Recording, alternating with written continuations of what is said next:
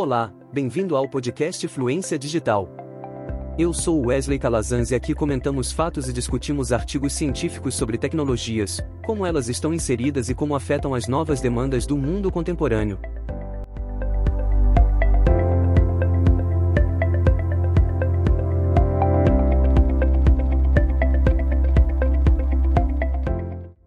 O podcast de hoje foi produzido graças a Clipchamp, The Economist, McKinsey Global Institute, Wikipedia, Xuzi. E a música tema é Upbeat. Performance de Wave Content.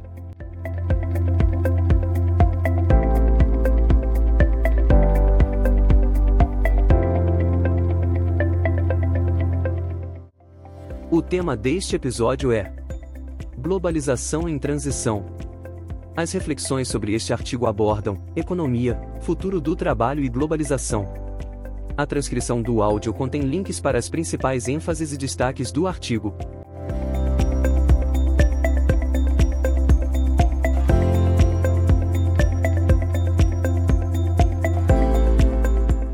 Recentemente, tive a oportunidade de ler dois relatórios muito interessantes sobre questões de globalização. Um, o relatório do The Economist e 2. O relatório da McKinsey Global Institute. Em suas reflexões, ambos concordam, na globalização e o comércio global estão passando por mudanças consideráveis desde a crise financeira global de 2008. Mas eles diferem em suas explicações sobre os motivos das mudanças. A era de ouro da globalização, de 1990 a 2010, foi algo de se admirar. O The Economist, em seu artigo, A Globalização Perdeu o Impulso, menciona que o comércio disparou à medida que o custo da transferência de mercadorias em navios e aviões caiu, as ligações telefônicas ficaram mais baratas, tarifas foram cortadas e o sistema financeiro liberalizado.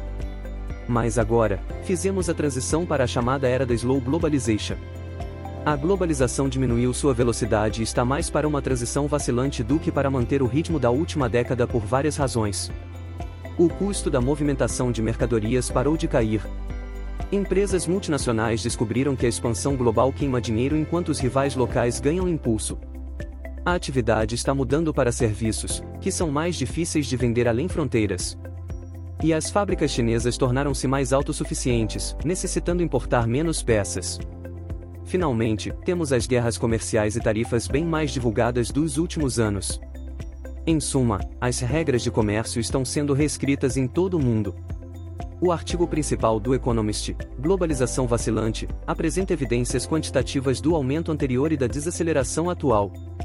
O comércio mundial passou de 39% do PIB mundial em 1990 para 61% em 2008 e agora caiu para 58%, principalmente por causa de uma desaceleração do comércio de mercados emergentes, incluindo a China.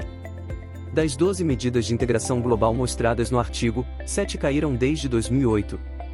A participação nos lucros globais das empresas multinacionais listadas caiu de 33% em 2008 para 31% atualmente, enquanto os investimentos internacionais diminuíram de 3,5% do PIB global em 2007 para 1,3% em 2018. Os empréstimos bancários além fronteiras caíram de 60% do PIB global em 2006 para cerca de 36%, e os fluxos brutos de capital caíram de um pico de 7% em 2007 para 1,5% alguns setores continuaram a crescer. Encomendas e voos internacionais cresceram rapidamente na última década e a migração para o mundo rico aumentou. De longe, o crescimento mais rápido está no volume de dados, que aumentou 64 vezes desde 2007. A McKinsey argumenta que a globalização está mais em transição do que vacilante, como refletido no título de seu relatório Globalização em Transição: O futuro do comércio e das cadeias de valor. As décadas de 1990 e 2000 viram a expansão de cadeias de valor complexas em todo o mundo. Mas as redes de produção não são imutáveis, eles continuam a evoluir. Para entender melhor a natureza dessa evolução, o relatório analisou 23 cadeias de valor globais em 43 países, além de dados e contas das indústrias e entrevistou especialistas de todo o mundo.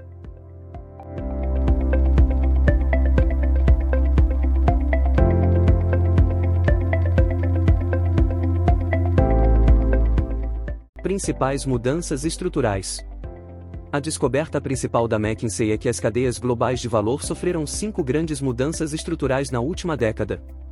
As cadeias de valor produtoras de bens tornaram-se menos intensivas em comércio. Os anos entre 1995 e 2007 viram o rápido aumento do comércio em quase todas as cadeias de valor globais. Mas desde então, a intensidade do comércio, e isto é, a proporção entre as exportações brutas e a produção bruta, tem caído em quase todas as cadeias de valor produtoras de bens físicos. As exportações caíram de 28,1% da produção bruta em 2007 para 22,5% em 2017.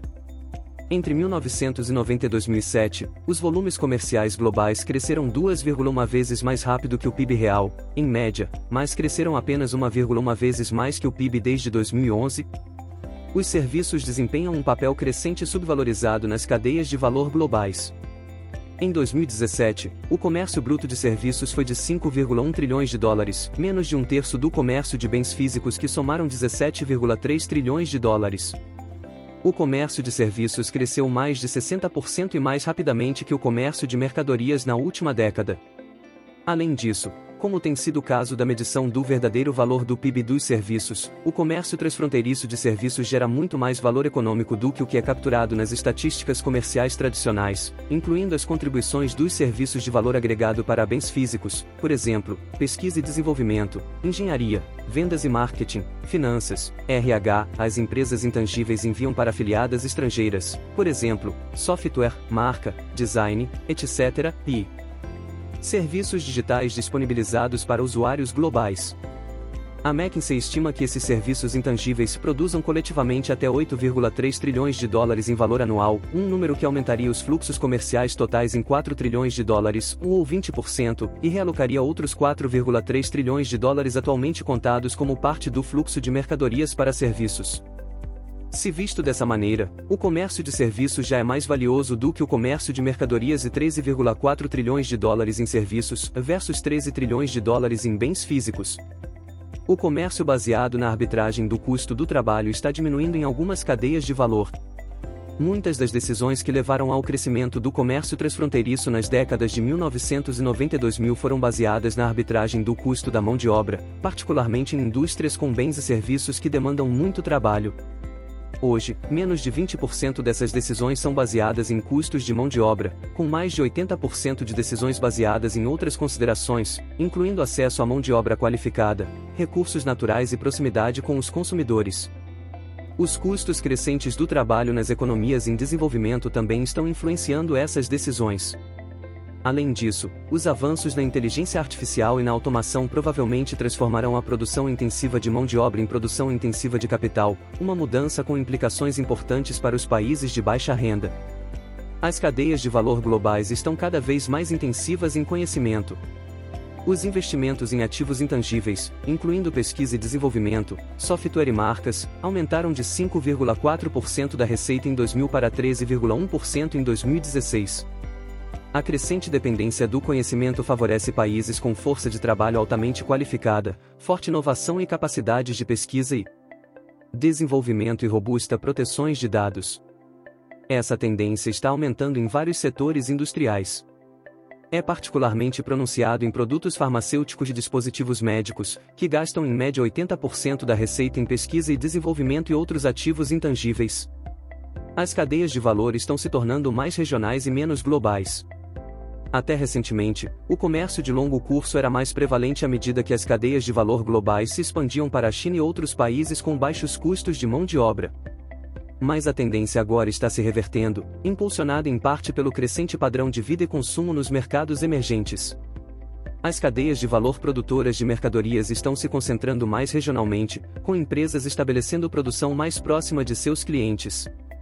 A regionalização é mais aparente nas cadeias de valor das inovações globais, dada a necessidade de integrar estreitamente muitos fornecedores para o sequenciamento just-in-time. Essa tendência também pode acelerar em outras cadeias de valor, pois a automação reduz a importância dos custos de mão de obra e aumenta a importância da velocidade de comercialização nas decisões da empresa sobre onde produzir mercadorias.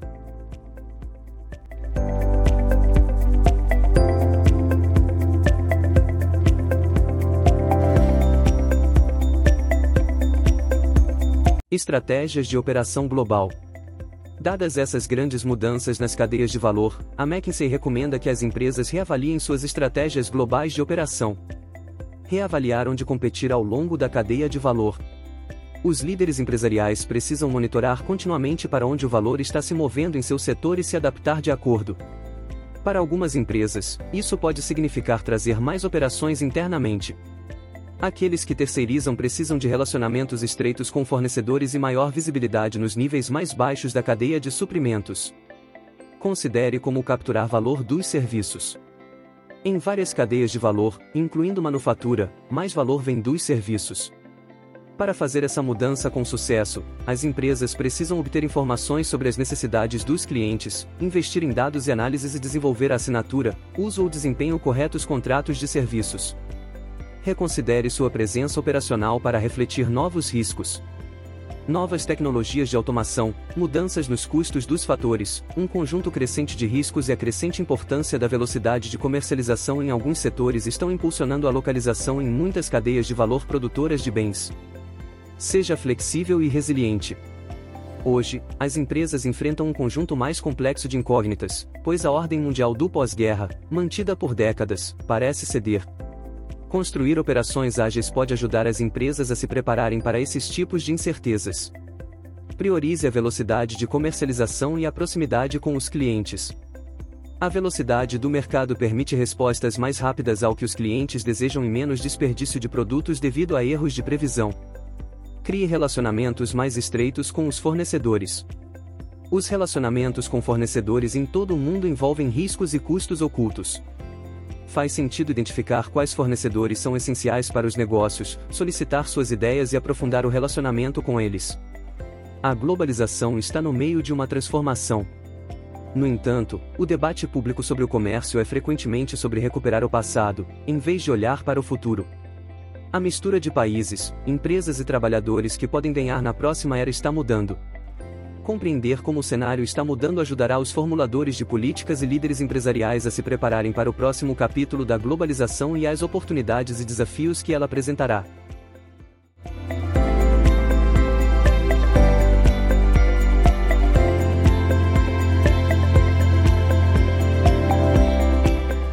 Obrigado por ouvir o podcast Fluência Digital. Acompanhe-nos em nossas mídias e ajude-nos a trabalhar em conteúdo que queiram ouvir, comentar e participar. Siga-nos no Twitter em @fluenciad, Facebook @fluenciad e no Telegram Influência Digital.